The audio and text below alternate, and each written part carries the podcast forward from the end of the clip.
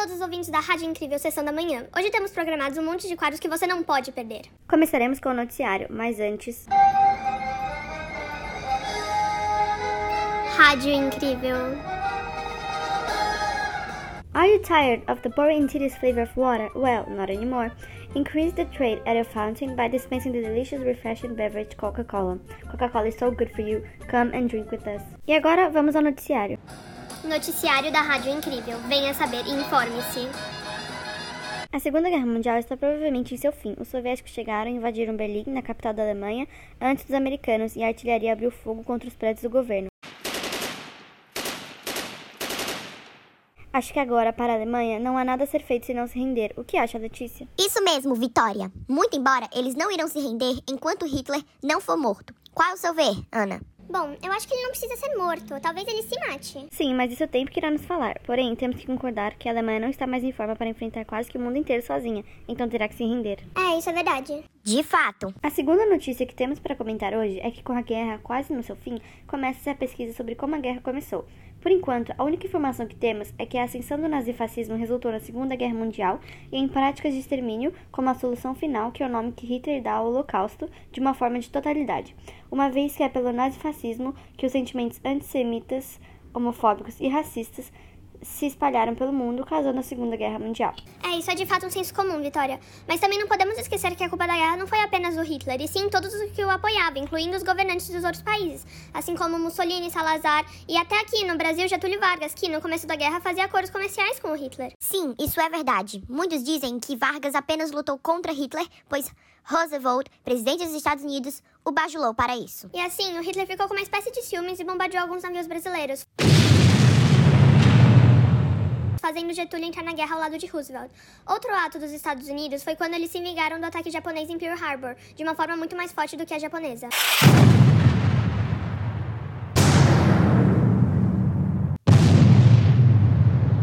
Mesmo. Também é muito importante lembrarmos que uma semana antes da guerra começar, com a invasão alemã na Polônia,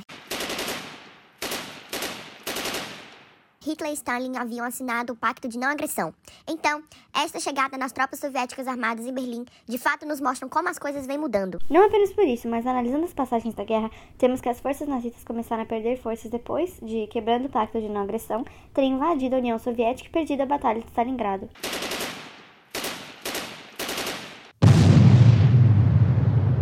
Verdade, Vitória. Depois que o eixo perdeu forças, a aliança foi encurralando, vindo tropas da União Soviética libertando o leste europeu em caminho para a Alemanha e saindo do norte da África, passando pelo mar Mediterrâneo e libertando a Itália. Outro momento em que as tropas nazistas perderam forças foi no dia D, quando a aliança libertou a França dos nazistas que a ocupavam. No próximo quadro, aprofundaremos este pensamento com o nosso momento de entrevistas. Quer saber quem iremos entrevistar? Fique conosco! Mas antes, we are all very tired of the war. Deaths, bombs and isolating news all over the place. Now it's time for us to enjoy the good inventions that it has brought us. Just like the microwave, created by Percy Spencer and Robert Hall, the microwave is the fanciest way to serve and be served. Give your wife a blessing today and buy a microwave. It's now or never. Come buy our microwave blessing and be happy. For more information, please call 11 95 30 39 49. Microwave blessing, better than before. Rádio Incrível.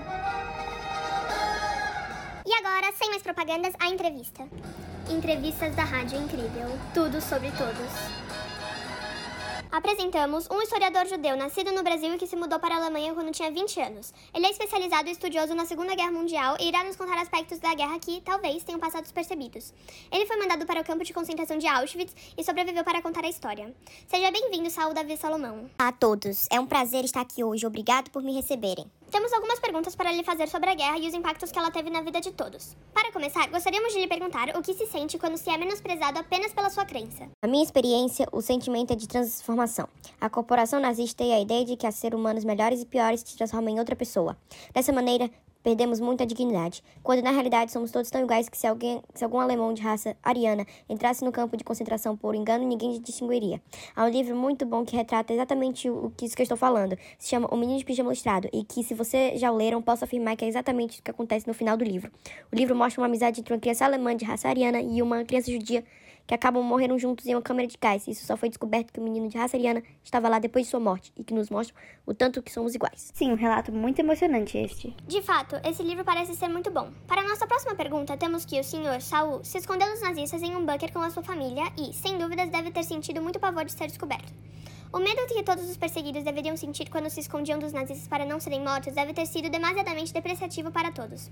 Tendo em vista isso, poderia nos contar um pouco dos sentimentos que se tinha ao se esconder dessa maneira? Responder essa pergunta, não posso deixar de citar um livro chamado Maus, de Art Spiegelman, que relata exatamente o que senti neste momento. Quando eu e minha família estávamos nos escondendo dos nazistas em bunkers, nos sentíamos uma raça inferior aos nazistas, nos sentíamos ratos, pedimos o sentimento de humanidade e nos transformávamos, assim como já disse, em em outro ser sem o ser humano. Nós sentimos nos escondendo dos gatos, os nazistas em um buraco de ratos. E o livro que se tem é um livro em quadrinhos, que retrata esse cenário do movimento vivido. Que cena desoladora é essa? Deve causar traumas e cicatrizes que continuarão até a morte, fora o funcionamento de campos de concentração, correto? Correto, Ana. Acho que ter vivido uma guerra de fato causa traumas em todos, mas nada era pior do que ser um judeu, LGBTQIA+, cigano ou qualquer raça que não fosse ariana na Segunda Guerra Mundial.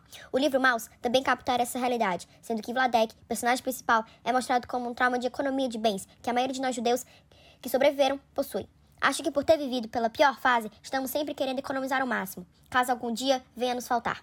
Não me entenda mal, economizar de fato é positivo, mas quando isso chegar ao extremo, já não é mais saudável para ninguém, e acabamos nos encaixando no estereótipo de judeu pão duro, que não quer gastar ou emprestar dinheiro para nada. Mas agora, os traumas dos campos de concentração ainda são fortes. Saiba-se, do momento em que se entra no campo, que o objetivo da corporação nazista é te matar. Na minha experiência, eu estava me escondendo em um bunker que havia dentro da minha casa, junção com a minha mulher e minha filha de apenas 3 anos, que nos descobriram. Fomos levados para Auschwitz, onde não tivemos compaixão nem por minha filha. Quando chegamos lá, fui separado de minha mulher e de minha filha. Minha mulher foi morta no primeiro dia que estávamos no campo, com três tiros na cabeça por ter tentado fugir, enquanto minha filha morreu de fome e desgaste. Nossos pêsames por suas. Estou até sem palavras para poder comentar sobre isso. Os traumas da guerra que os raça ariana sofreram não chegam aos pés do que os judeus, LGBT, ciganos e etnias perseguidas sofreram. Isso é um fato, mas, já entrando neste assunto dos traumas e sofrimentos que a guerra trouxe, você concorda que, para os adultos, a guerra deve ter sido mais sofrida do que para as crianças que, inocente, não conseguiam compreender totalmente o que estava acontecendo ao seu redor? Bem, assim como já foi dito antes, a guerra foi mais complicada para os perseguidos de fato. Mas entre as crianças e os adultos, creio que ambos sofreram igualmente por estarem em meio à guerra. Mas as crianças, jovens e adolescentes, por não conseguirem entender o que está acontecendo, podem acabar ficando. É, com mais medo do que os adultos, que têm a capacidade de estar cientes do que está acontecendo. Existe um livro que nos mostra esse cenário, que é A Menina que roubava livros, ou em inglês The Book Thief, que nos demonstra o crescimento de uma garota chamada Lisiel, que em meio à guerra é adotada e na viagem para chegar à casa de seus pais adotivos, seu irmão morre. No começo do livro, Lisiel tem apenas 9 anos e acha tudo ao seu redor muito confuso. Ela cita que a palavra comunista a intrigava, embora ela não escutasse a palavra frequentemente, estava sempre próxima dela, e ela não tinha capacidade de entender o seu significado. Emocionante este relato. Se não se importar, gostaríamos de saber um pouco sobre o funcionamento dos campos de concentração. Bem, acho que todos os livros que demonstram essa realidade. Éramos divididos em grupos e não sabíamos quem iria viver ou morrer. Alguns iam direto para a cama de gás, outros morriam a tiros, outros morriam queimados. Eu achava que iria ter pena de mim de minha menina, mas ela veio a falecer, como já disse, de uma forma cruel e vil. Os campos de concentração acabavam com a dignidade de qualquer um. Sua história é muito comovente, Sal Davi Salomão. É essencial que se abra espaço para relatos como esse. A história não pode morrer. Exatamente, Vitória. Bem, não temos como te agradecer o suficientemente por ter vindo no programa, assim como os nossos ouvintes, que, com certeza, também estão sentindo a mesma emoção que nós agora. Muito obrigada, Saul. O prazer é todo meu. Obrigado pelo espaço.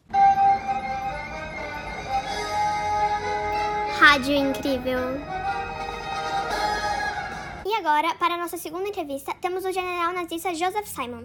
Ele é nascido no Brasil, se mudou para a Itália com apenas 15 anos e sempre participou do exército. Olá, Joseph. Olá a todos. Joseph, quisemos te receber aqui no programa para que desse sua perspectiva analítica da guerra. Ainda não estou acreditando em como a Alemanha e a Itália perderam a guerra. Tínhamos tudo para ganhar. A solução final funcionou e teríamos transformado a Alemanha em pura novamente, se não fossem os canalhas dos americanos e comunistas soviéticos. Mussolini é o nosso salvador e, tendo o fascismo em mente, nunca estivemos tão próximos de transformar a Itália em um império romano de Júlio César como uma vez fora. Mas e a política de extermínio de todos que não era da, entre aspas, raça pura ariana, que era o objetivo? Sem dúvidas. A ascensão do nazi nazifascismo foi o que resultou na Segunda Guerra Mundial, pois nem todos os países estavam preparados para uma ideia tão revolucionária como essa. Assim como a ascensão dessas ideias também resultaram em práticas de extermínio, como a solução final, que alguns fúteis chamaram de Holocausto. Queríamos a Alemanha, Itália, Portugal, qualquer outro país que aderisse ao fascismo puro novamente. Sem extrair os judeus, conseguiríamos ir muito mais longe. As ideias cresceram de maneira rápida e eficaz. Eles já estavam no papel. Nosso apenas a puseram em prática, tendo em mente estes objetivos. Minha nossa, sabia que estes seus pensamentos preconceituosos podem vir a serem considerados crimes? Obrigada, Joseph Salomão. Não há de quê. Rádio incrível. Agora, fiquem conosco para o nosso quadro de poesia musical. A poesia foi composta pelo Saúl Davi Salomão, recém-entrevistado no programa, e será recitada de forma revezada entre as radialistas do programa. Eu, Letícia, Ana Beatriz e Vitória. A poesia fará referências bem breves dos livros que este citou mais detalhadamente e faz referência no depoimento de sua entrevista, que tivemos com o mesmo minutos atrás. Os livros são Maus, de Art Spiegelman, A Menina que Roubava Livros, de Marcos Suzak, e O Menino do Pijama Listrado, de John Boyne. Poesia musical da Rádio Incrível. A forma dinâmica do saber. O campo. Lá, a morte passava. Ou era um judeu? Um rato. Vários ratos. Queimados e mortos. Pelos fornos? Pelo gás. Um menino judeu? Um alemão?